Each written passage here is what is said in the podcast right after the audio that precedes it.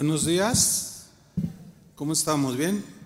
Me da gusto saludarlos y también mandar un saludo a todos los que están conectados, ya son bastantes personas.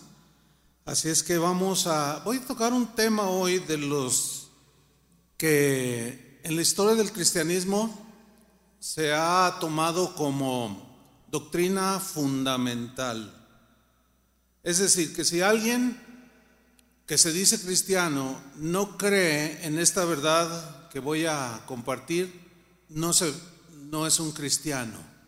Es decir, es una doctrina, es una enseñanza que se ha creído desde, desde que Jesús lo dijo con sus propios labios hasta el día de hoy, a través de los siglos, los cristianos hemos creído que Jesús va a regresar. ¿Cuántos dicen amén? Bien, el tema de hoy lo he titulado Estemos listos, porque Jesús pronto regresará. Estemos listos. Este mensaje voy a dar va a quedar grabado para la historia. Ninguno de los presentes va a poder decir en aquel día, por alguna razón, que algo que sucediera, no lo sé. Nadie va a poder decir, yo no sabía, nadie me dijo. Así es que vámonos al tema. ¿De acuerdo? Mire, cuando Jesús resucitó, antes de partir a la diestra del Padre, les dejó a sus discípulos una encomienda muy importante. Está registrada en Mateo capítulo 28, versículo 19. Jesús les dijo, por tanto, id, vayan y haced discípulos. ¿Discípulos de quién? De Él, seguidores de Jesús no seguidores nuestros, ni seguidores de ningún hombre. Nosotros seguimos a Jesús, aunque algunos de ustedes les digan, tú eres chullista. No, no me siguen a mí, seguimos a Jesús, ¿sí? No a Jesús Olivares. Él mismo sigue a Jesús, el Cristo, el Salvador del mundo. Entonces les dice Jesús, vayan, hagan discípulos, seguidores míos a todas las naciones, bautícenlos en el nombre del Padre, del Hijo y del Espíritu Santo. Pero viene aquí una pregunta, ¿cómo es que nosotros vamos a formar discípulos de Jesús? ¿Con mis ideas propias, con mis iniciativas personales o de ilustres teólogos? ¿O cómo es que vamos a ser seguidores de Jesús? Jesús mismo dijo cómo le hiciéramos en el versículo 20 enseñándoles,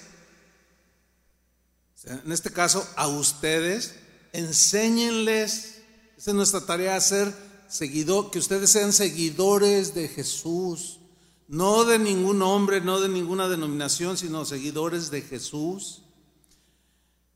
Enseñándoles que guarden, guardar aquí tiene la idea de obedecer, enseñándoles.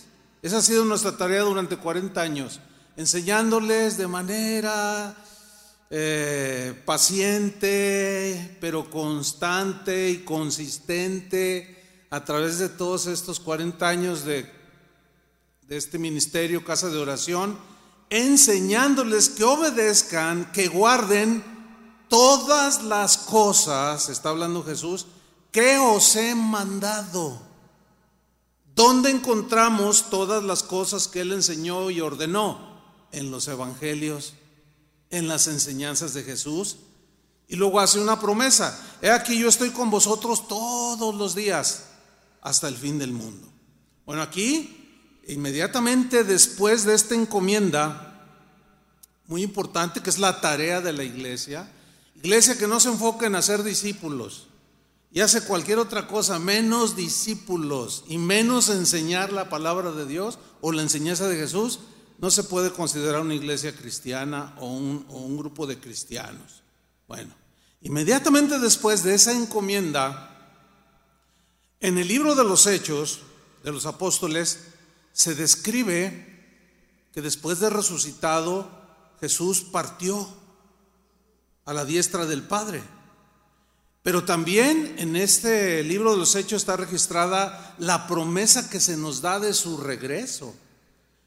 En la versión en lenguaje sencillo, Hechos 1.9, dice así, después de esto, los apóstoles vieron cómo Jesús era llevado al cielo. Ellos fueron testigos presenciales de cómo Jesús ascendió delante de sus ojos al cielo hasta que una nube, dice esta versión, lo cubrió y ya no volvieron a verlo.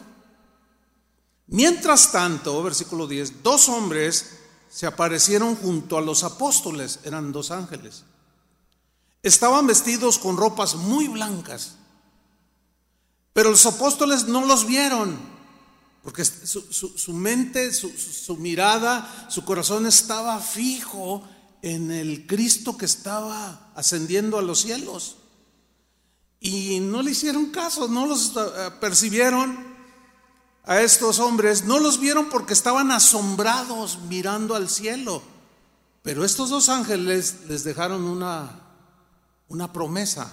Entonces aquellos dos les dijeron a los discípulos, hombres de Galilea, ¿qué hacen ahí de pie y mirando al cielo? ¿Qué están haciendo mirando al cielo? Alégrense, dijeron estos ángeles.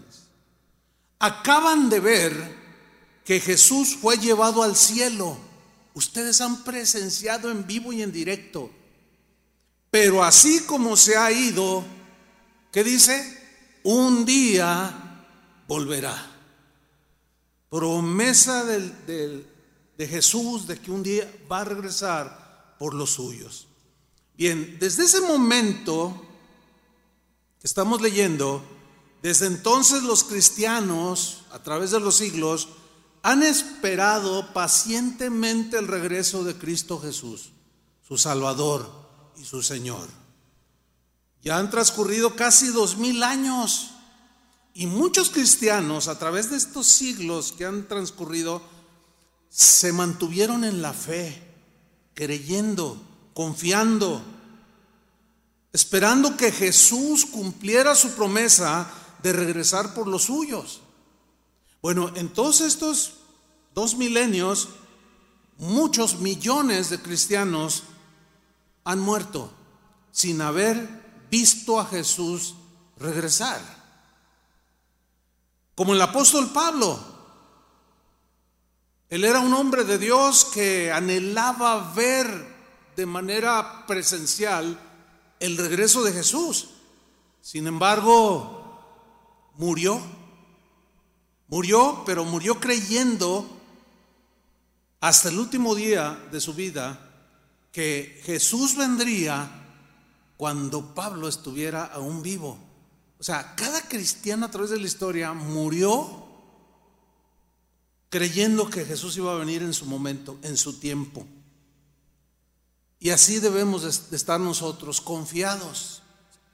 Si nos toca, pues imagínense, va a ser aquello glorioso. Y si no, bueno, miren lo que escribió el apóstol Pablo en la versión al día, en 1 Tesalonicenses 4:13.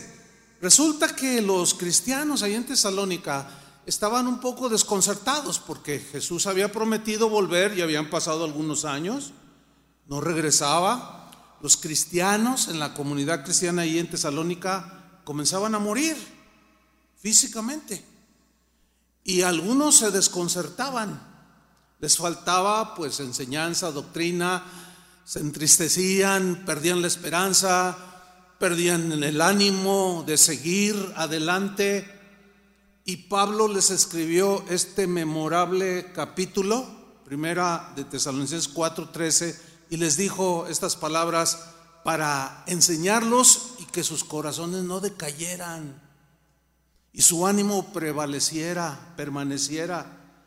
Dice el versículo 3, hermanos, les dice Pablo, no queremos que ignoréis lo que va a pasar con los que ya han muerto, porque ya se les habían muerto muchos hermanos. Estamos en un tiempo en el que muchos hermanos han partido. Están ya eh, descansando de sus obras, de sus afanes, de sus luchas, y han sido sepultados.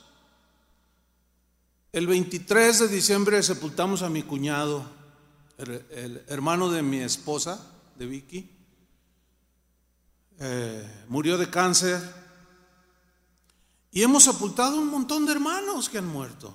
No solo de, de esta casa de oración, de muchas otras más y de muchas congregaciones. Muchos cristianos se han muerto. Y algunos, fíjense que esto es lo, lamentable, algunos eh, con esta pandemia que estamos eh, viviendo, su fe la han abandonado. Eso es terrible, eso es preocupante. Por eso Pablo escribió esto, dice, miren, no quiero que ignoremos lo que va a pasar con los que ya se murieron, los que han muerto, para que no os entristezcáis como esos otros, o sea, los no creyentes, que no tienen esperanza, que se les acaba el mundo, que se quieren tirar al hoyo donde van a sepultar a su ser querido y ya no quieren vivir más porque ya, ya, para mí él era mi vida, ella era mi vida. Dice, no, no, no, ustedes tranquilos, ustedes tienen que entender que es parte del proceso, consecuencias del pecado. Versículo 14, pregunta Pablo, ¿acaso no creemos que Jesús murió y resucitó? La respuesta es obvia, la respuesta es sí, sí creemos, por supuesto. Bueno, dice Pablo, así también Dios resucitará con Jesús a los que han muerto en unión con Él. O sea, que murieron creyendo en Jesús.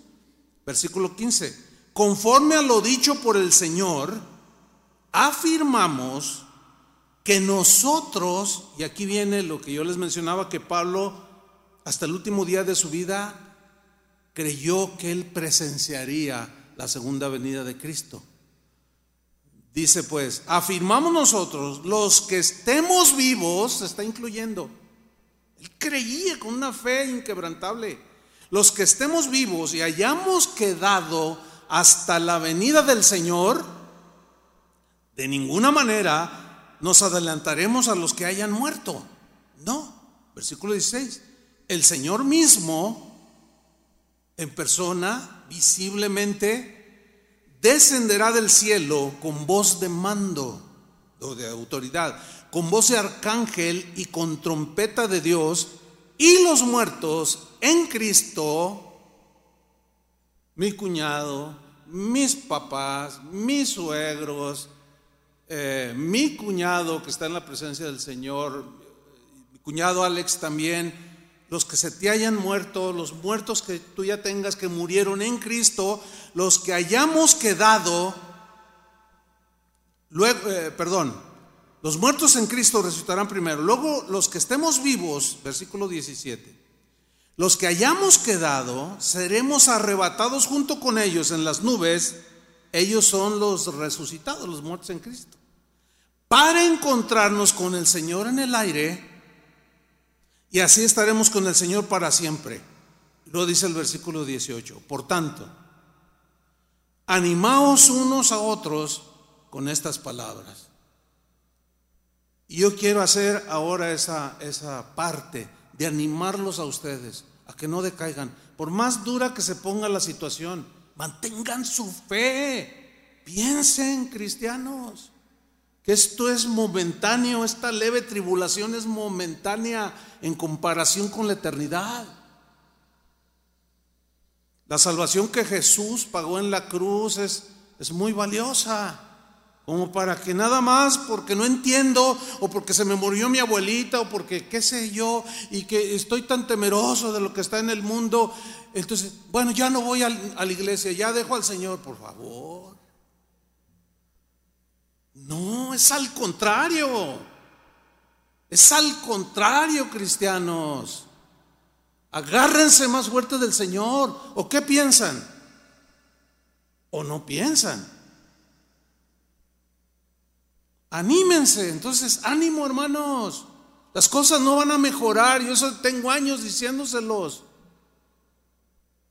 Hay profetas que dicen que sí, que todo va a mejorar y que este 22 ya todo está Nunca se cumple lo que dicen, porque eso no es lo que dice la Biblia. Jesús dijo, por haberse multiplicado la maldad. Esa es la realidad. El amor de muchos se enfriará. Y los días serán como en los tiempos de Noé. Y no me diga que había gente muy piadosa. No va a mejorar, pero la Biblia dice que nosotros vamos de gloria en gloria. Pero si tú permaneces en la fe, y en Jesús, Bueno, estamos viendo acontecimientos de corte apocalíptico, ¿sí o no? Hoy más que nunca, delante de nuestros ojos, nosotros ya, ya lo estamos viendo por la televisión, por las noticias, la tecnología, las circunstancias ya están preparadas para que el anticristo aparezca. Son momentos apocalípticos. Ahora, yo no quiero meterme en, decir si la vacuna es la marca de la bestia, porque bueno, ese no es mi tema ahora, ¿no? Pero, pues la marca de la bestia se pone cuando el anticristo aparezca y pues todavía no, todavía no ha aparecido, ¿verdad? Entonces, porque muchos cristianos, ay, no te pongas la vacuna porque es la...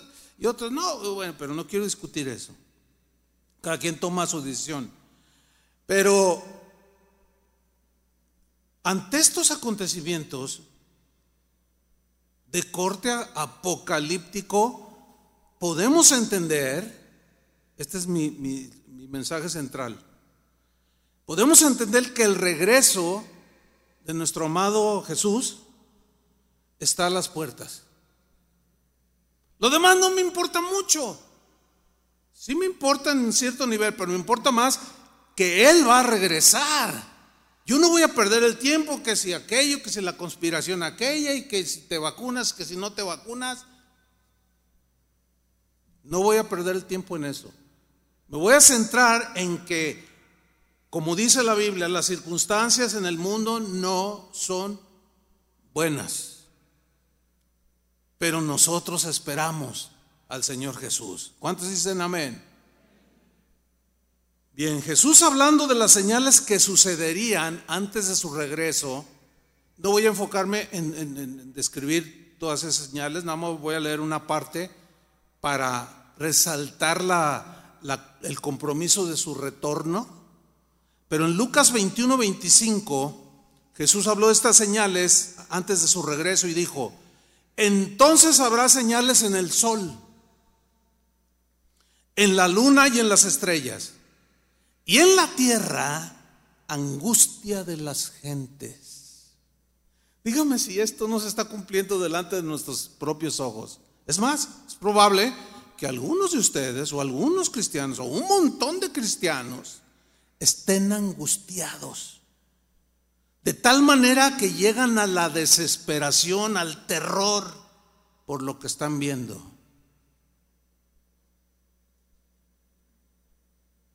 Y así se van a quedar. ¿Y dónde quedó la, dónde quedó la fe y la confianza en el Señor? Entonces aquí vemos que Jesús está hablando de cosas que vendrán a esta tierra y la gente se llenará de angustia. Y luego dice, confundidas a causa del bramido del mar y de las olas. O sea, habla de fenómenos naturales terribles. Un pastor de una casa de oración en, en Argentina, en Buenos Aires, me, me comentaba que tienen ahorita la, la ola de calor que ha batido récord en la historia de ese país. O sea, nada antes visto. O sea, hay muchas cosas que están sucediendo. La gente está aterrada. Pero entonces, ¿qué con nosotros? Dice el versículo 26, fíjate, esa angustia, esa, confusión hará, versículo 26, que los hombres, desfalleciendo los hombres por el temor y la expectación de las cosas que sobrevendrán en la tierra, porque las potencias de los cielos serán conmovidas. O sea, en medio de esa confusión, terror, miedo, angustia, versículo 27, ahí está la promesa por palabras del mismo Jesús. Entonces, entonces, o sea, puede suceder en cualquier momento. Entonces verán al Hijo del Hombre, que vendrá en una nube con poder y gran gloria. ¿Cómo, cómo ascendió al cielo? En una nube medio de nubes con poder y gloria. Y, los ángeles le dijeron a los discípulos, así como lo ven que se va, así regresará. Y Jesús lo repite ya por sus propias, eh, con sus propias palabras. Versículo 28 le dice a sus discípulos y nos dice a nosotros, cuando estas cosas antes descritas comienzan a suceder, pregunto, ¿ya comenzaron a suceder? Desde hace bastante cuando estas cosas comienzan a suceder, erguío significa párate firme. Levantad vuestra cabeza. No así, quédense ahí todo. Ay, ¿qué será de mí? No, no, levanta tu cabeza como esperando, como mirando al cielo, como esperando ver al Señor Jesús. Levantad vuestra cabeza. ¿Por qué? Porque vuestra redención está cerca. Su rescate final cristianos, está cerca, nuestro rescate está a las puertas. Después de que Jesús le reveló al apóstol Juan en el libro de Apocalipsis lo que sucedería al final de los tiempos, el libro de Apocalipsis, el último capítulo, que es el 22, Jesús y, el Nuevo Testamento y la Biblia termina con la promesa de que Jesús volvería por sus hijos. Vamos a leer Apocalipsis 22, 20. Está hablando Jesús, dice, el que da testimonio de estas cosas dice, de todo lo que le reveló, todo el caos, todo, todo lo que habla el Apocalipsis.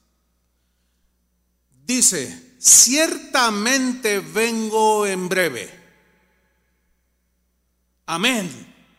Sí, ven Señor Jesús. Ahora, de este texto yo quiero resaltar dos palabras. La primera, ciertamente, ciertamente. En el griego, esta palabra, que la, la palabra que se traduce por ciertamente, habla y denota una afirmación muy enérgica, o sea, contundente, enfatizando que no cabe y no hay la menor duda de que Él regresará. Ciertamente, no lo duden, aunque muchos lo nieguen y lo duden y digan cosas, pero con certeza Vengo en breve, dijo Jesús. La otra palabra que yo quiero resaltar es vengo en breve, es una frase. En el griego habla de prontitud, o sea, se puede traducir como, vengo en breve, se puede traducir como vengo pronto, pero también tiene la idea de llegar, venir a esta tierra por segunda vez súbitamente. Es decir, cuando nadie lo espera. La idea es de una venida sorpresiva. Algunos burlonamente preguntan, pero, pero ¿qué tanto es tan pronto? Porque pues él ha dicho que dos mil años y dijo vengo pronto y ya se tardó, ¿no? Y se burlan. Bueno, el apóstol Pedro, de manera profética, recibió la palabra de Dios por el Espíritu Santo y se refirió precisamente a los burladores, a los que se burlan de que Jesús vendría de nuevo. Y él en su segunda carta, segunda de Pedro, capítulo 3, versículo 1, Ahí él describe cómo se burlarán de Jesús, se burlarán de nosotros los que creemos, pero no haga caso de las burlas, hermano. Mire, hay un dicho, hay un dicho que dice, el que ríe al último, el que ríe al último, ríe mejor. Ahora, es obvio, no nos vamos a burlar, eh, lero, lero, se quedaron. Pues no, tampoco, ¿no? Pero en la versión en lenguaje sencillo, voy a leer Segunda de Pedro 3.1, Pedro escribió lo siguiente, Amados hermanos en Cristo. ¿Cuántos son cristianos? Somos amados hermanos en Cristo. Esa es la segunda carta que les escribo. En las dos he querido darles consejos, que es lo que yo estoy haciendo en este momento, para que puedan pensar correctamente. Qué importante es eso. Pensar, reflexionar correctamente o bíblicamente o conforme al pensamiento de Dios. Les doy estos consejos. Dice el versículo 2. Recuerden el mensaje que los profetas de Dios, se refiere a los del Antiguo Testamento, nos dieron hace mucho tiempo. No olviden el mandamiento que nos dio nuestro Señor y Salvador Jesucristo. No lo olviden. Porque parece como que a los cristianos de hoy se nos olvida todo. No olviden el mandamiento que nos dio nuestro Señor y Salvador Jesucristo. Y que los apóstoles les enseñaron a ustedes. Él se está incluyendo allí, por supuesto. Versículo 3. En primer lugar, en primer lugar, tomen en cuenta que en los últimos días vendrán personas que solo pensarán en sus malos deseos. Gente pervertida, corrupta, inmoral, aborrecedores de lo bueno, que seguirán las pasiones desordenadas. Se burlarán de ustedes, dice. Esa gente se burlará de ustedes. ¿Y, qué, ¿Y cómo vas a reaccionar cuando se burlen de ti por tu fe en Jesús? Aguanta la vara. O sea, aguanta como los primeros cristianos, como Jesús, no abras tu boca. No te pelees con ellos. Porque nadie se puede obligar a creer. No puedes obligar a nadie a creer. Pero tampoco nadie te puede obligar a no creer. Tú respétalos y si ellos no te respetan, pues es asunto de ellos. Pero se van a burlar de nosotros. Van a decir que somos retrógradas y que somos lo peor del mundo. Bueno, lo peor del mundo escogió Dios, ¿no? Para avergonzar a los que se creen ser algo. Dice, bueno, pues estos se burlarán de ustedes y les preguntarán, versículo 4, ¿qué pasó con la promesa de que Jesucristo regresaría? ¿Qué pasó con su promesa? Ya transcurrieron dos mil años y usted todavía ahí con sus aplausitos ahí. Qué ridículos se ven. Y se van a burlar de nosotros. Siempre en toda la historia se han burlado de los cristianos. Y luego sigue diciendo lo que dirán esos hombres. Ya murieron nuestros padres, nuestros antepasados, y todo sigue igual que cuando el mundo fue creado. Ay, esos cristianos tan tontos. Versículo 5, dice Pedro, esa gente, o sea, esos burladores, no quiere darse cuenta de que hace mucho tiempo Dios creó los cielos y la tierra. Con solo dar una orden, Dios separó la tierra de los mares. Está citando el Génesis. Versículo 6. También usó el agua del diluvio para destruir al mundo de esa época como juicio para esa generación de Noé. Versículo 7. Pero con ese mismo poder, Dios ha dado la orden de que en el momento indicado, lean con atención esto, los cielos y la tierra que ahora existen serán destruidos. Serán destruidos con fuego. Alguien ha dicho, esto parece como una guerra nuclear, ¿no? Tiene mucho sentido. Hace siglos no se podría pensar en esto. ¿Cómo la tierra destruida por fuego? Pues ahora es más real. Dice Pedro, serán quemados cuando llegue el día en que Dios juzgue a todos y destruya a los que hacen el mal. Tarde que temprano llegará ese día. Por más que se niegue, es ineludible ese día. Todo ser humano estará presente delante del trono de Dios, lo crean o no. Eso no importa a, nosotros. A, nosotros nos debe importar es si estamos firmes en la fe. Sigo leyendo versículo 8. Además, dice Pedro, hermanos míos, entiendan esto. No olviden que para el Señor un día es como mil años y mil años son como un día. ¿Cuántos, cuántos años han pasado desde que Jesús ascendió al cielo? Dos mil, dos días. Lo que sucede aquí es que no, no entendemos, hay, incluso hay cristianos que no entienden, los que no creen en Dios menos lo van a entender, ¿no?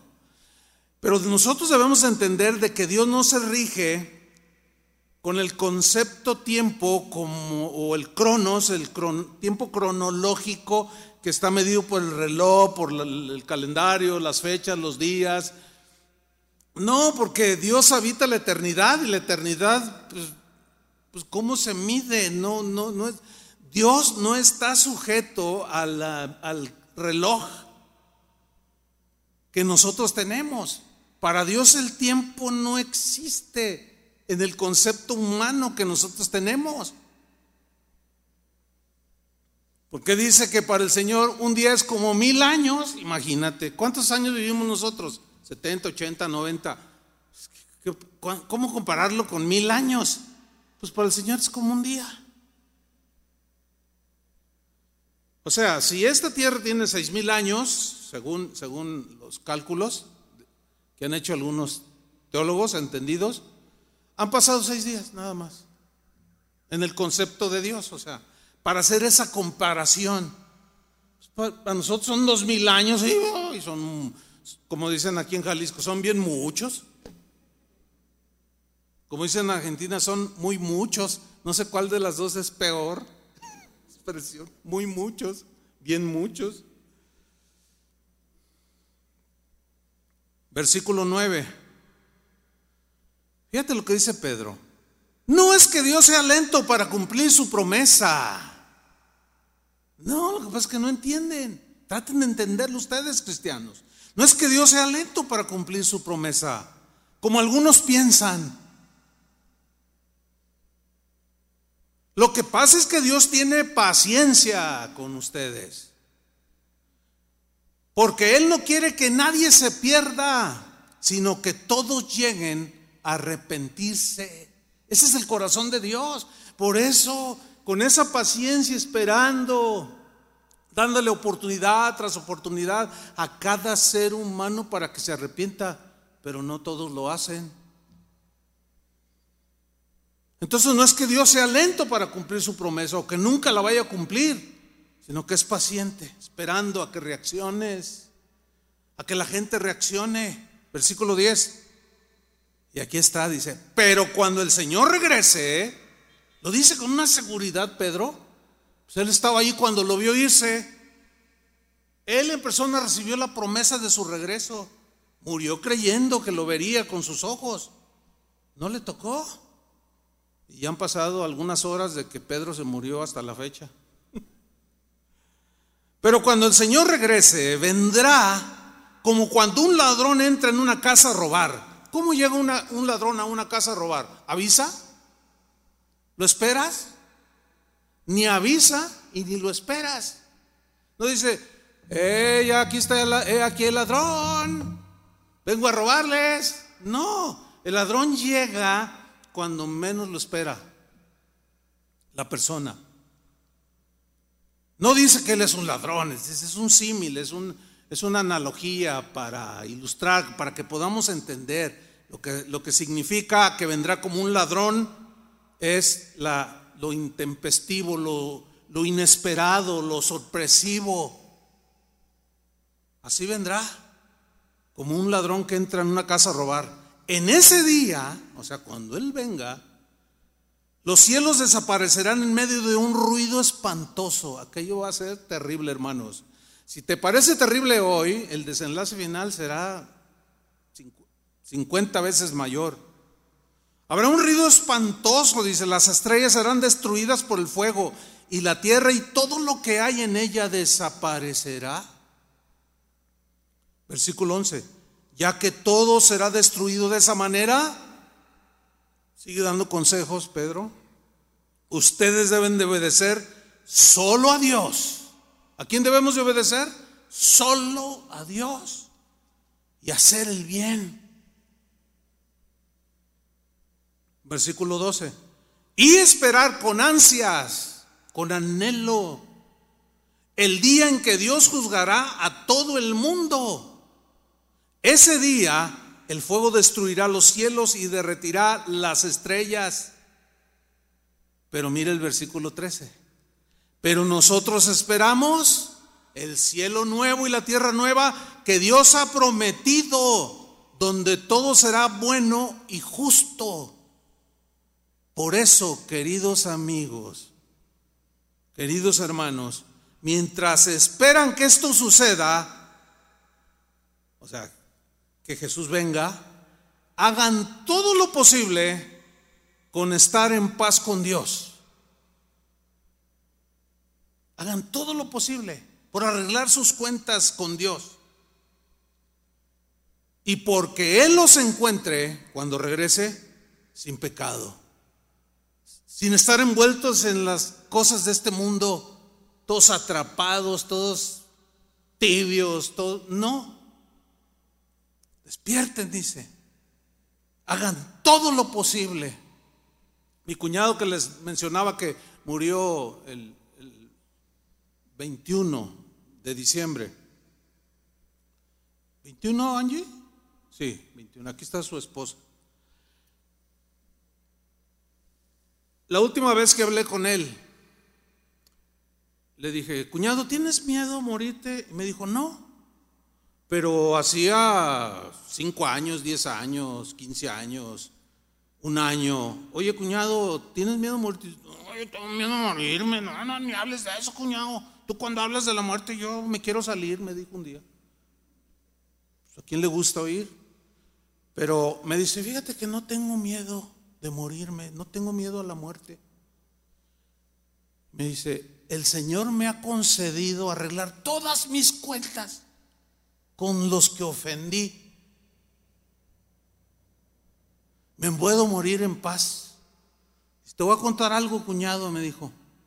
Dice, mira, bueno, algunas cosas yo las sabía, otras no. Por ejemplo, yo sabía, pero él me lo contó en esa ocasión, ahora unos tres meses, dos meses mes y medio, bueno. Me dijo, mira, cuando yo me casé, me casé muy joven. Tuve dos hijos, un hijo y una hija. Pero mi esposa murió muy joven. Y me quedé yo solo con, con, mi niño de dos años y mi niña de un año. Dice, pero, pero fue tan fuerte para mí que en lugar de agarrarme de Dios, me desboqué en ese, mm, pues, desilusión, ¿y dónde estás, Dios? Y cosas de esas, ¿no? Y si me fui lejos de Dios y abandoné a mis hijos. Y ahora que estoy con este cáncer que me está consumiendo, yo oraba. Y yo me había enterado que él, él habló con algunas personas con las cuales pues no se llevaba bien. Y tuvo situaciones de discusiones y amarguras y, resentimientos. Yo siempre he pensado, ¿por qué esperarse hasta el final? ¿Por qué te esperas a que te estás muriendo, hombre? Hazlo ya, porque él tuvo oportunidad de hacerlo, pero no todos tienen esa oportunidad. Y ahí viven todos amargados, todos resentidos, todos tibios. Y, es terrible, hermanos, pero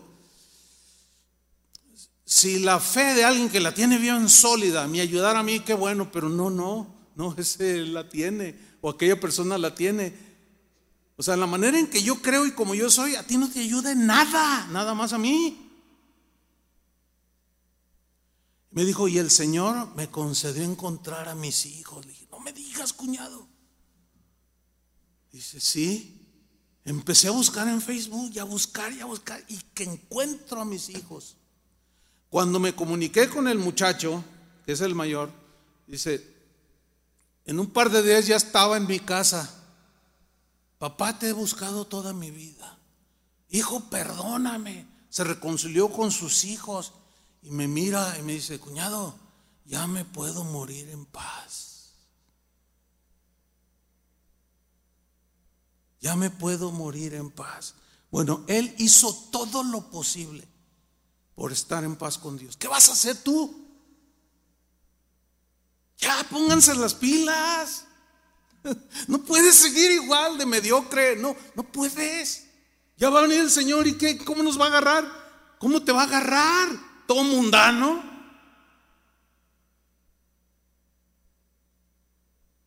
Algunos viven como si Jesús nunca fuera a venir.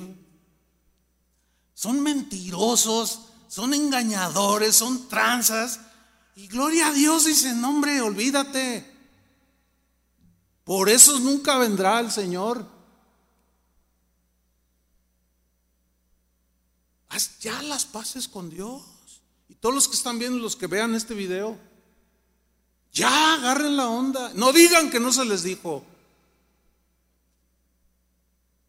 Ahora sí, como dicen los, bueno, como decían los jóvenes de mi tiempo, aliviánense.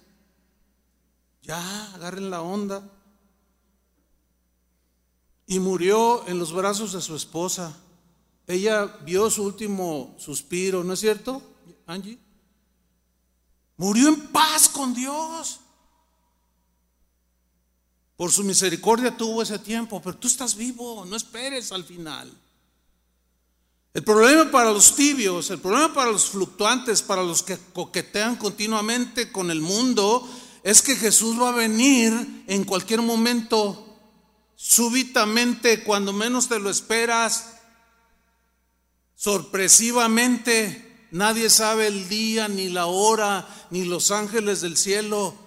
Por eso es que debemos estar preparados y seguir los consejos del apóstol. Procuren estar en paz con Dios hagan lo bueno, arreglen sus cuentas ahorita con las, con las demás personas, listos para recibirlo en cualquier momento.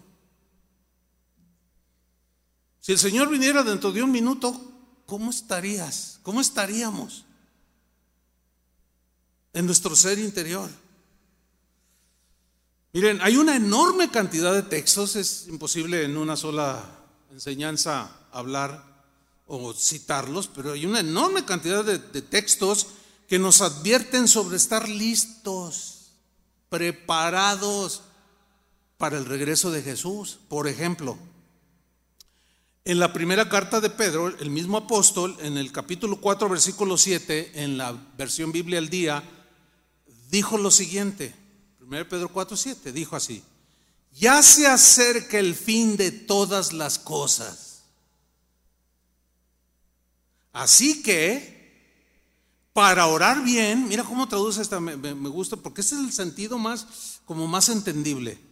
Se acerca el fin de todas las cosas, ¿eh? Tengan en cuenta esto, cristianos. Así que, para orar bien, para tener una buena relación con Dios, manténganse sobrios y con la mente despejada Sobrios, en la palabra que se traduce por sobrios, tiene la idea de ser algo contrario a estar emborrachado o ebrio.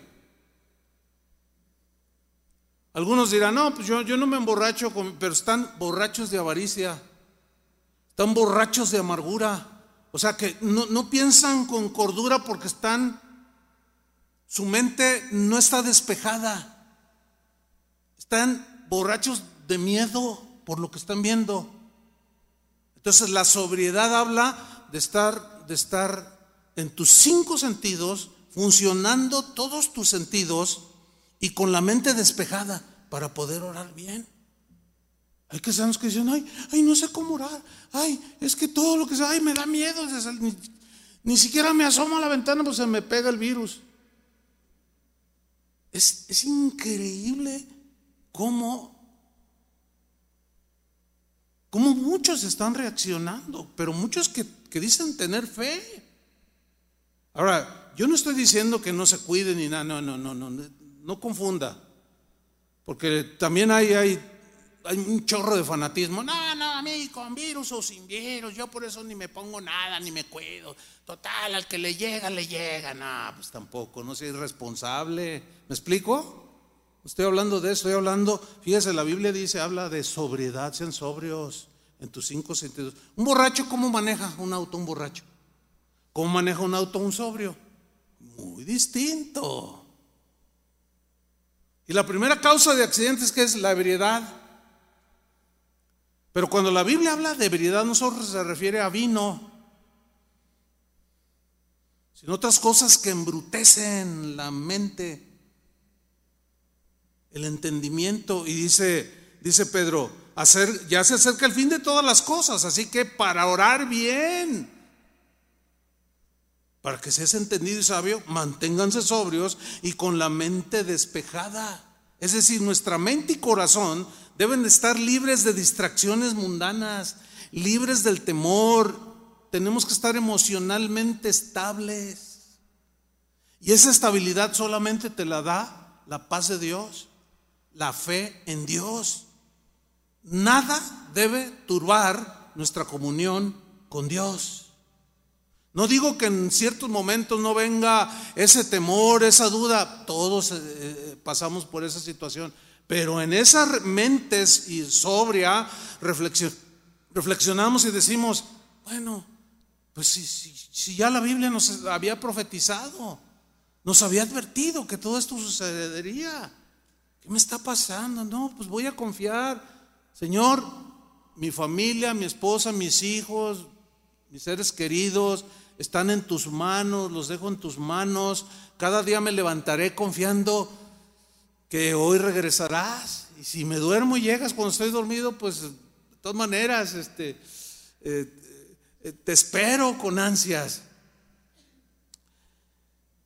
En los tiempos de bíblicos, o sea, los primeros cristianos, en los tiempos de Santiago, uno de los seguidores de Jesús, en la sociedad de su tiempo, de Santiago, era muy parecida a la nuestra en este sentido. Había muchas injusticias.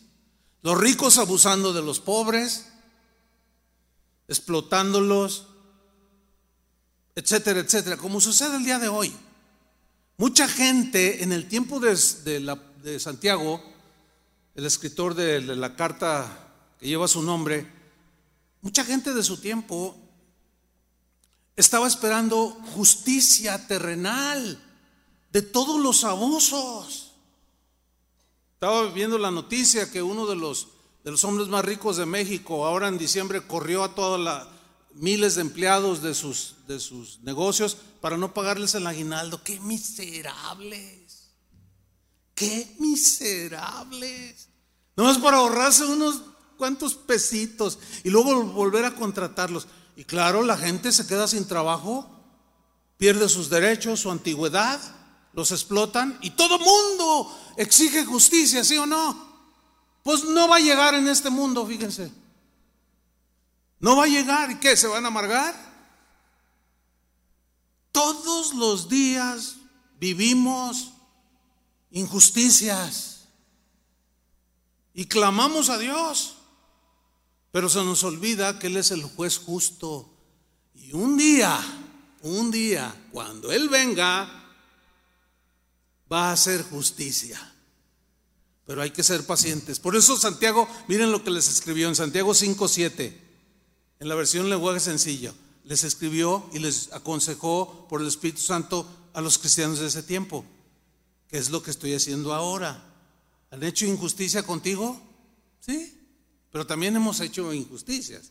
No os hagáis, dice el Señor. Y eso hay que arreglarlo. Lo otro, bueno. Pero miren lo que dijo Santiago. Pero ustedes, hermanos, los que han sufrido injusticias, tengan paciencia, dice Santiago. Tengan paciencia. por el amor de Dios. Y no se desesperen. Y mucho menos tomen la justicia en sus manos. No. Pues ya pronto viene Cristo el Señor. Hace dos mil años que se escribió esto, pero han pasado dos días para el Señor.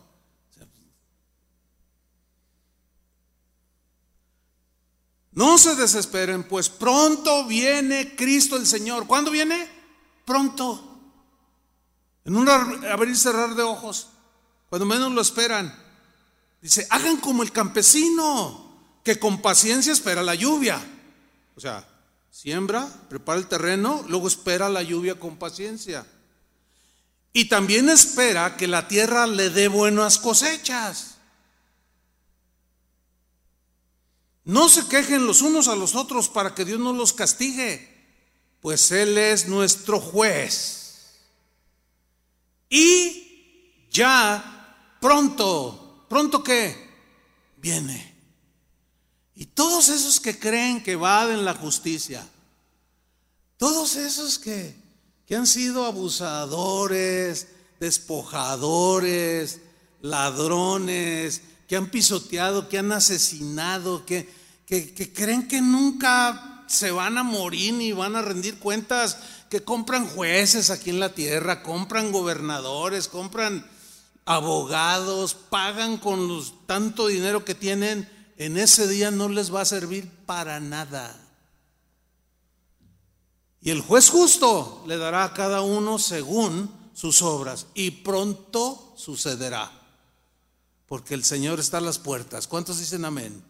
Dele un aplauso al Señor.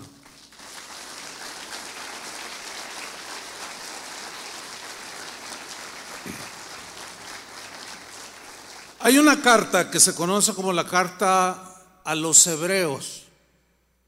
El escritor, que, hay controversia de quién, no, es seguro quién lo escribió, pero quien haya sido, fue inspirado por el Espíritu Santo. Y él escribió, este anónimo, en el capítulo 10 de esa carta, en el versículo 35, escribió unas palabras también para animar a los cristianos a que no perdieran la fe, que caminaran en medio de las aguas por fe, en medio o por encima de los problemas con fe. Miren lo que dijo en Hebreos 10:35. No pierdan pues su confianza. Desgraciadamente un buen número la han perdido. Casi no hay día o día de la semana que algún pastor este, de algún país me mandan, a muchos, algunos los conozco, a muchos no los conozco. Pastor, dice, ahora que ya se abrieron la posibilidad de reuniones presenciales, ¿sabe cuánta gente de 200, me decía una vez un pastor, de 200 personas que, congregaban, ¿sabe cuántas llegaron? Y yo, pues yo estoy leyendo el correo, ¿no? Y yo dije, pues ¿cuántas han de haber llegado? Dice, ni una. Ni una, ¿cómo ni? Y les llamaba y no me contestaban. Insistía yo y los buscaba y no me querían dar. Nah, nah, que quién sabe qué. Todos renegando apóstatas de la fe. En lugar de lo contrario, como les decía al, inicio de, la enseñanza, de abrazarse del Señor, lo abandonan como si le hicieran un favor seguirlo. El favor viene de Él, de salvarnos del infierno, no de nosotros en seguirlo. Qué mal estamos. Ahora, ese detalle no solo le sucedió a ese pastor a un montón de iglesias en, este, en estos días, últimos días. Pero lo que me llama la atención es que ya desde los primeros tiempos había sucedido. No pierdan pues su confianza. ¿Por qué dijo eso? Porque algunos ya la habían perdido. No pierdan su confianza porque ella les traerá una gran recompensa. El que persevere hasta el fin. Jesús dijo, este será salvo. Versículo 36. Ustedes necesitan tener fortaleza en el sufrimiento. Necesitan aguantarse, soportar en la fuerza de Dios.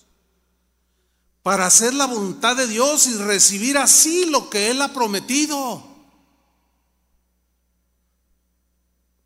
Versículo 37. Pues la escritura dice, la escritura la palabra inspirada que quedó plasmada en lo que hoy conocemos como Biblia. Esa Biblia dice, pronto, muy pronto, vendrá el que tiene que venir. No tardará. Pero el justo por la fe vivirá. Por la fe se va a mantener, como Moisés que se mantuvo por la fe como mirando al invisible, mirando al que no se ve, con una solidez impresionante, lo mismo que Abraham. Tuvieron sus momentos, como todos, pero siempre se afianzaron, como Job. Perdió todo, su esposa le, lo animaba a blasfemar y él se mantuvo en la fe. Pero el justo por la fe vivirá, pero si vuelve atrás, ahí está la advertencia, no estaré contento con él. Esos que han vuelto atrás, regresen, pídanle perdón a Dios. ¿O qué piensan? ¿Que les va a ir mejor sin Dios? ¡Qué insensatez! Versículo 39, el escritor de los Hebreos se contaba como alguien firme y sólido. Y nosotros, dice, porque en el capítulo 11 habla de los héroes de la fe. Moisés, Abraham, Sansón, David, toda esa gente, todas esas mujeres de Dios que a pesar de, de las pruebas, de las aflicciones, se mantuvieron en la raya. Y nosotros no somos de los que se vuelven atrás. No, nosotros nos mantenemos. Nosotros no somos de los que vuelven atrás y van a su condenación. No, sino de los que alcanzan la salvación porque tienen fe. Manténganse en la fe, hermanos. Manténganse. El mismo Pablo le dijo a los cristianos en, en Filipos, donde había cristianos, pues había situaciones, porque somos seres humanos. Sin embargo, en esta carta que le escribió a estos cristianos, les dijo un consejo que quiero compartírselos. Leeré en la versión en lenguaje actual, Filipenses 4:5 les dijo lo siguiente, entre tanto que Jesús regresa, les dice, que todo el mundo, que todo el mundo se dé cuenta que ustedes son buenos, que ustedes son amables, o sea, que son distintos, pues, porque la gente del mundo es mala y son egoístas a más no poder. Y nosotros luchamos cada día con el egoísmo, nada más ver a nosotros, no, no, no, no, no, no. No, nosotros luchamos contra el mal cada día. ¿Sientes esa lucha, esa guerra? Yo todos los días la, siento.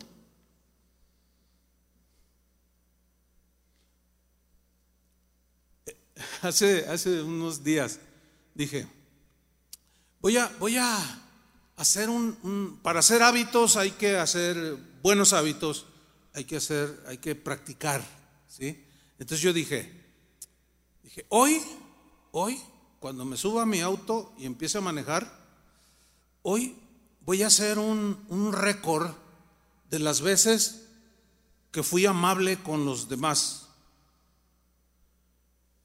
Señor, ayúdame, porque quiero hacer un hábito, porque es bien difícil, porque hay cada, cada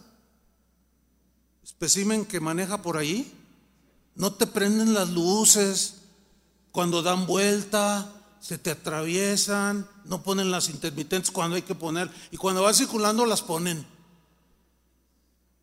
Eso desespera. Bueno, a mí me desespera y me enfada. Entonces dije, a ver, pues, ya me subo. Ya entro al trafical, ¿verdad? Entonces, está uno que se me quiere meter, no prende la. Yo, o sea, tú intuyes que se te quiere meter porque te empuja, te avienta el carro, pero nunca te prende esas luces. Y traen carros, Audis, y, y no usan las. ¡Qué desperdicio! Entonces, si no me prende la luz, pues yo me sigo. Yo digo, a lo mejor va viendo el celular y se va yendo así, y le pito. Pero el que me la prende, le dejo el paso. Entonces voy ahí y luego ya una señora.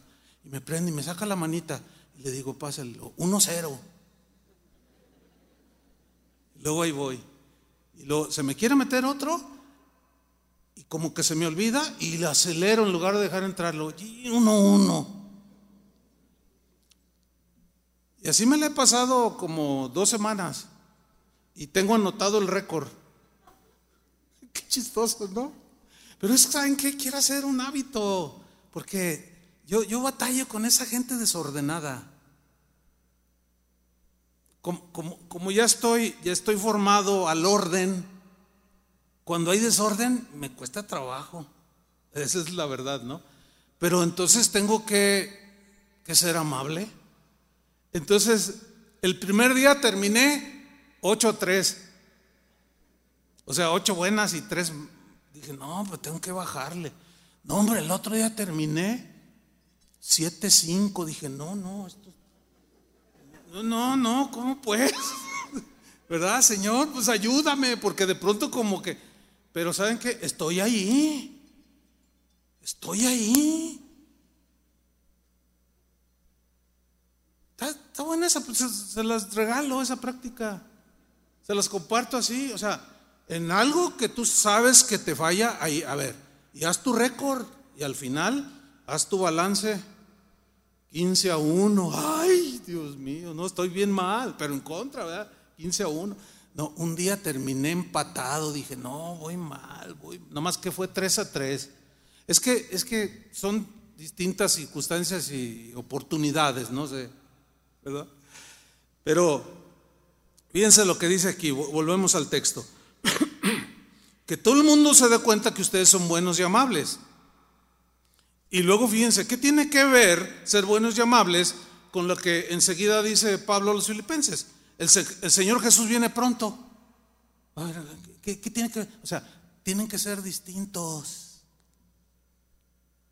Aunque no sean amables contigo, tú sé amable con Él o con ellos. Sé distinto. Porque el Señor va a venir, ¿qué? ¿Te, te, va, ¿Te, va, a encontrar peleándote con todo el mundo? Con el vecino, hasta con el perro. El Señor viene pronto. E, esa, frase, el Señor viene pronto, ¿qué, ¿qué, relación? Aparentemente no tiene ninguna relación con ser buenos y amables, ¿verdad que no? Pues, ¿Qué tiene que ver? No, pues es que tenemos que estar en paz con Dios y con los demás. Sigo leyendo. Versículo 6. No se preocupen por nada. O sea, significa no, no se afanen.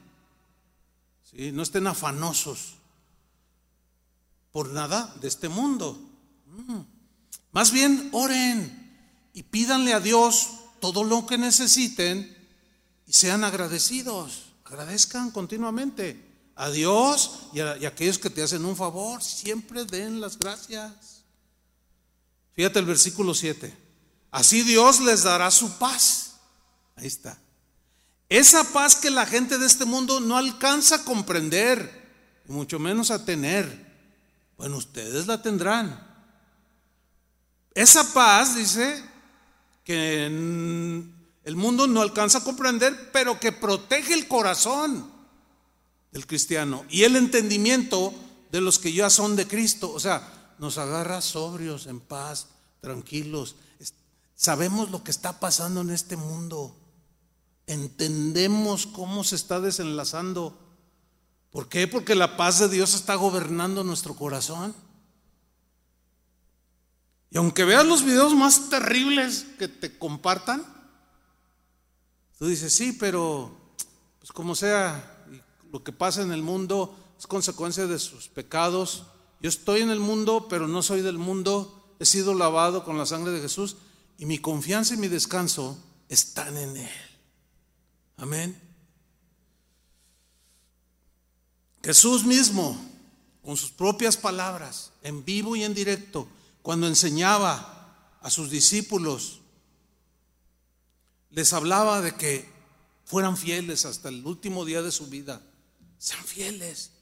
En Lucas 12:35 les dijo a sus discípulos, estén ceñidos vuestros lomos.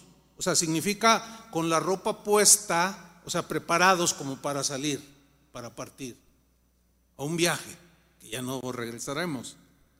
Dice, y vuestras lámparas encendidas. Lámpara es una, algo metáforo de, tu vida, ¿no? ¿Sí? Que haya luz. Y vosotros sed semejantes a hombres que aguardan a que su Señor regrese de las bodas, para que cuando llegue y llame, le abran enseguida. Bienaventurados aquellos siervos a los cuales su Señor, cuando venga, halle velando. O sea, listos, preparados. De cierto os digo que se ceñirá y hará que se sienten a la mesa y vendrá a servirles. El, el, mismo dueño, amo. Y aunque venga la segunda vigilia, y aunque venga la tercera vigilia, si los hallare así, o sea, alertas, bienaventurados son aquellos siervos. Los discípulos escuchando aquello como mirándose así los unos a los otros, ¿verdad? Y, y pues Tomás, que el que siempre dudaba, así como, este, y Pedro decía, ah, yo nunca, yo siempre fiel. pero ahí les estaba enseñando. Ya trataría con el carácter de cada uno como trata con el nuestro. Versículo 19 les dice, pero sabed esto, entiéndanlo, les dice a sus discípulos que si supiese el padre de familia a qué hora el ladrón había de venir, velaría ciertamente. O sea, habla de estar alertas, no cabeceando. ¿ah? Velaría ciertamente y no dejaría minar su casa. Vosotros pues también estad preparados. Estad preparados. Eso es lo que hemos He estado haciendo durante 40 años, que en este año cumplimos como Ministerio Casa de Oración. Preparar, preparar, preparar, preparar con mucha paciencia, 40 años, enseñanzas, predicaciones, cursos, consejería, traiciones, murmuraciones, aguantar de todo por amor a los hijos de Dios. No, es queja lo que estoy diciendo, porque eso ha formado también nuestro carácter. ¿Verdad? Porque yo estoy convencido que un día Dios me va a pedir cuenta de ustedes. A ver, Chuy Olivar, a ver, ¿quién sigue? Y luego Juan, el Chuy. a ver, Chuyito, ven para acá, a ver. ¿Qué hiciste con Te la pasaste contando chistes. Te la pasaste hablándoles que, que, que quién sabe cuántas, pues, y, mi palabra, no, bueno, señores, que para que no se me durmieran, yo les este, decía cosas para tenerlos bien entretenidos y todos bien contentos, pero nunca les hablaste, nunca les advertiste, nunca los preparaste para el gran día de mi regreso. Yo no quiero escuchar eso. Yo quiero escuchar que el Señor me diga, bien buen siervo y fiel, entra en el gozo de tu Señor. Así es que con la gracia de Dios nunca me van a escuchar divertirlos ni entretenerlos. Y si no les gusta a algunos oír la palabra de Dios, pues lo siento mucho. Pero cada uno de ustedes dará cuentas. Yo voy a dar cuenta de ustedes y ustedes por ustedes mismos. yo les voy a decir, como dijo Jesús a, a sus discípulos cuando oró, Señor, guárdalos en tu nombre. Yo les he dado tu palabra. Hasta el día de hoy yo, puedo decir con humildad, lo, sé que así debe de ser, yo puedo decir, Señor, yo les he dado tu palabra. Y como testimonio, bueno, los del siglo pasado, hasta mediados del, siglo pasado, no tenían lo que hoy tenemos. Hoy está todo grabado. A mediados del siglo pasado, pues nada más el que tuviera una En 1950 una cámara bien sofisticada y bien carísima como testimonio. No, pues ahora es gratis, subes los videos. Y ahí está todo. Yo les he dado su palabra. Y hasta el último día de mi vida. Y al que no le guste, pues I'm sorry. Lo siento mucho. Porque hay gente que no le gusta oír la palabra de Dios. Es exagerado. Ay, es bien extremoso. ¿Es extremoso decirles que se guarden del mundo? ¿Es extremoso decirles que dejen sus, sus fechorías? ¿E-, ¿Eso será exagerado? Pero vámonos al texto, porque lo dicen, ay, ya ves bien regañón. pues.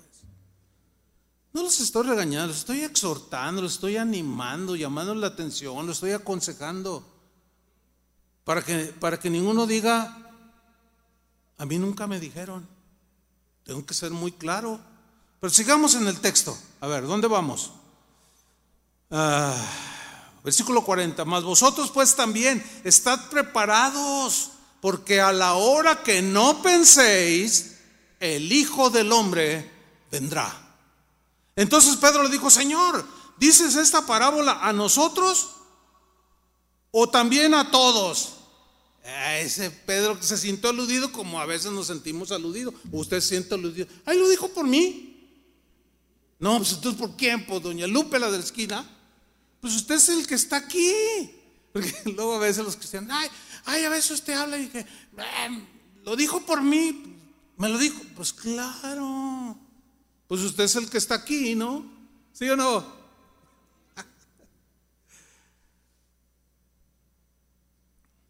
Velad pues también, estén preparados porque a la hora que no penséis el Hijo del Hombre vendrá. ¿Dices esta parábola a nosotros o también a todos? Porque yo me sentí aludido, dice Pedro. Versículo 42. Y dijo el Señor, siempre les contestaba así con, con ejemplos, se conocen como parábolas, ¿no? Le dicen, miren, ¿quién es el mayordomo fiel y prudente? al cual su Señor pondrá sobre su casa para que a su tiempo les dé su ración. Bienaventurado aquel siervo al cual cuando su Señor venga le halle haciendo así, o sea, su labor, su trabajo. En verdad os digo que le pondrá sobre todos sus bienes. Mas si aquel siervo dijera en su corazón, mi Señor tarda en venir, y comenzara a golpear, nada amable, ¿eh? comenzar a golpear a los criados y a las criadas, y a comer y a beber y a embriagarse, vendrá el Señor de aquel siervo el día que éste no espera. Y a la hora que no sabe, y le castigará duramente y le pondrá con los infieles. ¿Dónde están los infieles? En el infierno. Hermanos, si esto no no los despierta y no les da temor de caminar con Dios, yo no sé qué podría hacerlos reaccionar algunos. Pero quiero terminar con el Apocalipsis, que es el último libro de la Biblia, donde Jesús le dice a Juan, leímos un versículo, Apocalipsis 22, 20, pero hoy voy a leer todo el, todo el capítulo para terminar. Vamos ahí, Apocalipsis 22, 1. Ya Jesús le había revelado todos los jinetes del Apocalipsis, la muerte, la hambruna, todos los desastres que vendrán, un montón de cosas. Y dice en el último capítulo lo siguiente, después, dice Juan, me mostró un río limpio de agua de vida, resplandeciente como cristal que salía del trono de Dios y del Cordero. Esta agua de vida. Versículo 2. En medio de la calle de la ciudad y a uno y otro lado del río estaba el árbol de la vida, que produce doce frutos, dando cada mes su fruto.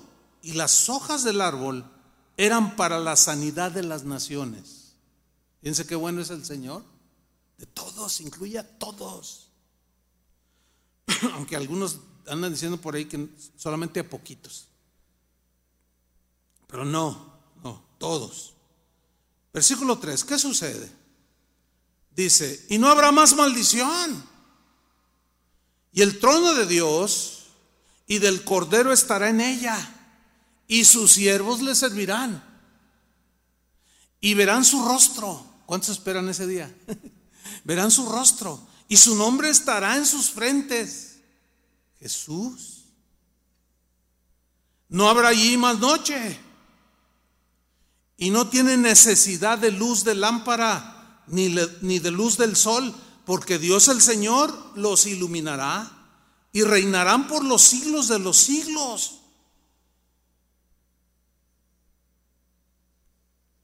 Dice el versículo 6. Aquí es un ángel revelándole a Juan. Y me dijo, estas palabras, lo antes dicho, no solo del capítulo 22.1, a lo que hemos leído, sino lo anterior. Me dijo, estas palabras son fieles, o sea, dignas de confianza, y verdaderas. Y el Señor, el Dios de los espíritus de los profetas, ha enviado su ángel para mostrar a sus siervos las cosas que deben suceder pronto. ¿Quiénes son siervos de Dios? A nosotros se nos dan dadas a conocer estas cosas que van a suceder pronto. Versículo 7. Aquí vengo. Bienaventurado, dichoso, feliz el que guarda las palabras de la profecía de este libro. Yo soy Juan el que oyó y vio estas cosas. Empieza a, escribir aquí el apóstol. Y después que las hube oído y visto, fíjese, ahí es donde lo que viene a continuación nos muestra la debilidad. Por eso no debemos de confiar en nosotros mismos y estar bien, bien centrados. Cualquiera puede desviarse y vemos lo que le sucede al mismísimo apóstol Juan. ¿Qué hizo? Me postré para adorar a los pies del ángel que me mostraba estas cosas. Pero el ángel me dijo, mira, no lo hagas, porque yo soy consiervo tuyo y de tus hermanos los profetas y de los que guardan las palabras de este libro. Adora a Dios. ¿A quién vamos a adorar? A Dios. ¿A quién vamos a servir? A Dios. ¿A quién vamos a amar sobre todas las cosas? A Dios, a ningún hombre.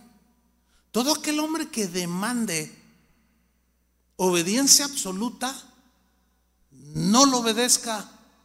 La obediencia absoluta es hacia, hacia el Señor. ¿Por qué? Porque el hombre se equivoca. Vean a Juan. Y Juan, ¿quién, ¿quién puede dudar que Juan era un hombre de Dios? uno de los apóstoles del Cordero. Y, sin embargo, la visión del ángel fue tan extraordinaria que se deslumbró y se le postra para adorarlo. Eso a mí me da tanto temor que en cualquier momento podemos desviarnos. Ahora, era un ángel de Dios el que estaba allí, porque hay ángeles caídos que no son de Dios.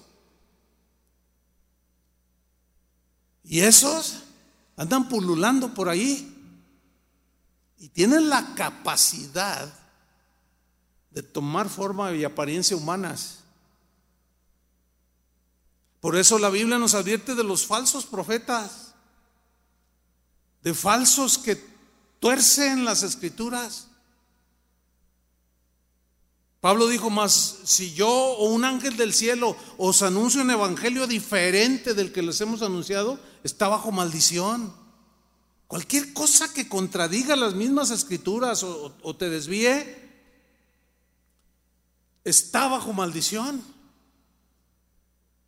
Hay que cuidarnos hasta el último día, hermanos.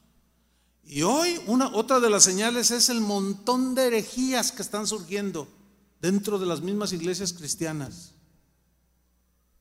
Cada enseñanza tan torcida, tan llena de herejía, Pero el ángel lo corrige y le dice, no, a mí no, yo soy un consiervo como tú, adora a Dios. Entonces él reacciona, Juan reacciona. Versículo 10, y me dijo, el ángel le dice a Juan, no selles las palabras de la profecía de este libro, porque el tiempo está cerca, el tiempo del fin, el tiempo de su regreso. Dice el versículo 11, el que es injusto, sea injusto todavía. O sea, sígale. Si no quiere agarrar la onda, si no quiere eh, reconciliarse con Dios y estar en paz con Dios, pues sígale. Ya termina diciendo, pues cada quien va a dar cuentas. El que es injusto, sea injusto. El que es inmundo, pervertido, corrupto, sea inmundo. Sígale. No quiere. Tampoco Dios va a obligar a nadie. Sea inmundo todavía. Pero el que es justo, siga practicando la justicia todavía. Y el que es santo, santifíquese todavía. Y aquí viene, versículo 12, he aquí yo vengo pronto, y mi galardón conmigo, para recompensar a cada uno según sea su obra. Yo soy el alfa y la omega, el principio y el fin, el primero y el último. Bienaventurados los que lavan sus ropas para tener derecho al árbol de la vida y para entrar por las puertas en la ciudad. Más los perros estarán fuera. Un ateo decía, no, Dios, Dios crea los animalitos y luego los desprecia. lo que pasa es que pues, no entienden las expresiones de la Biblia. Pero aquí perros es una alusión porque los perros, pues, su naturaleza así es, ¿no? Eh, hasta Pedro pone el ejemplo, ¿no? O sea, vomitan y, se, o sea, son, son, son animalitos pues sucios, aunque son buenas mascotas, ¿no? Pero en realidad pues tienen esas, esos rasgos, ¿no? Pero cuando la Biblia habla de perros, porque dice, más los perros estarán fuera. Y alguien dice, ah, entonces no hay el cielo para los perros. No, no, no.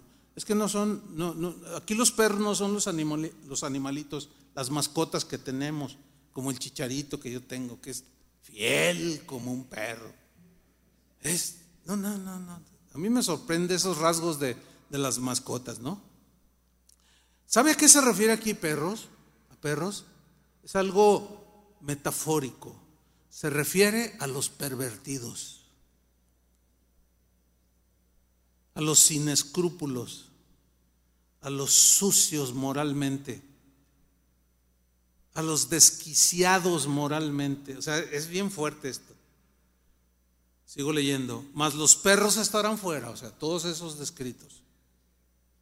Y los hechiceros, los fornicarios, los homicidas, los idólatras y todo aquel que ama y hace mentira estarán fuera. Yo Jesús, ahora es Jesús mismo hablando, he enviado mi ángel para daros testimonio de estas cosas en las iglesias. Yo soy la raíz y el linaje de David, la estrella resplandeciente de la mañana. Y el Espíritu que mora en nosotros y la esposa, que es la iglesia, que es cada creyente, cada cristiano, somos en conjunto la esposa, la novia, la esposa de Cristo. Y el Espíritu que mora dentro de nosotros, de la esposa de Cristo, el Espíritu y la esposa dicen, ven. Y el que oye diga, ven. Y el que tiene sed, venga. Y el que quiera, tome del agua de la vida gratuitamente. A nadie se le impedirá, pero tiene que ser una decisión personal. Y luego termina Juan diciendo, yo testifico a toda, eh, Jesús está diciendo, yo testifico a todo aquel que oye las palabras de la profecía de este libro. Si alguno añadiere a estas cosas, a lo escrito, Dios traerá sobre él las plagas que están escritas en este libro. Y si alguno quitare de las palabras del libro de esta profecía, Dios quitará su parte del libro de la vida y de la santa ciudad y de las cosas que están escritas en este libro. El que da testimonio de estas cosas dice, ciertamente vengo en breve. amén. Sí, dice, ven Señor Jesús. Así termina. Pero luego en el último versículo de la Biblia dice, la gracia de nuestro Señor Jesucristo sea con todos vosotros. La gracia va a ser, es la que nos va a sostener hasta el día en que Jesús venga. Pero hermanos, no se desanimen, sean fieles y constantes, creciendo, afirmándose, porque el día del Señor está más cerca que cuando creímos. Amén. Póngase de pie. Señor, aquí estamos escuchando tu palabra en este día que es tu día, día importante en el que las iglesias abren sus puertas para que los discípulos lleguen a ser instruidos, enseñados. Y hoy, Señor, hemos tenido privilegio de escuchar, de recordar que hay una promesa que está por cumplirse y este es tu regreso. No sabemos el día ni la hora. Por eso es que debemos estar preparados para el encuentro final, para ese gran día. Por eso tenemos que permanecer firmes en la fe. Señor, pedimos por aquellos que están débiles en su fe, aquellos que están titubeantes, que son pusilánimes, que son descuidados, que están afanados. Pedimos por los que están llenos de miedo, por todo lo que está sucediendo a nuestro alrededor y la intranquilidad, la inseguridad ha embargado, ha envuelto los corazones de muchos de tus hijos. Señor, oramos que tu Espíritu Santo que habita en cada uno de nosotros nos despierte, nos anime y algunos los saque de la tibieza en la que están, porque el día está cerca. Y vendrás como ladrón en la noche, de manera intempestiva, súbitamente. Solamente dejaste señales pero el del día y la hora nadie sabrá. Y sin lugar a dudas, con certeza ese día vendrá. ¿Y cómo nos encontrará? Cuando el Hijo del Hombre venga, dijo Jesús, hallará fe en la tierra. Habrá gente que seguirá confiando en mí, porque verán tanta maldad que el amor de algunos se enfriará. Eso lo dijo Jesús. Pero Señor, que tu luz alumbre nuestro caminar, que ilumines nuestras mentes, nuestros corazones que caminemos en sobriedad, entendidos de los tiempos, que por un lado no mejorarán, los tiempos no van a mejorar, pero por otro es una señal de que hoy está más cerca tu regreso que cuando creímos. Nuestra redención está cerca, levantamos nuestro, nuestro rostro al cielo como esperando verte. Muy pronto, muy pronto, quizás a algunos nos toque, quizás a otros no, no lo sabemos, pero seguiremos firmes hasta el final. Levanta tus manos al Señor y dile, Señor, aquí estoy. ¿Qué te puedo decir, Señor? Tú me conoces. Sabes mis debilidades, mi tibieza, mi mezquindad, todo lo conoces. Pero Señor, hoy, quiero comprometerme. Afianza mi corazón, dile al Señor. Anima mi corazón, Señor. No puedo quedarme en medio del camino. No puedo seguir con esa frialdad y esa, esa, ese descuido. Porque ciertamente, dice el Señor, vendré pronto. Bienaventurado aquel que se ha encontrado sirviendo a su Señor.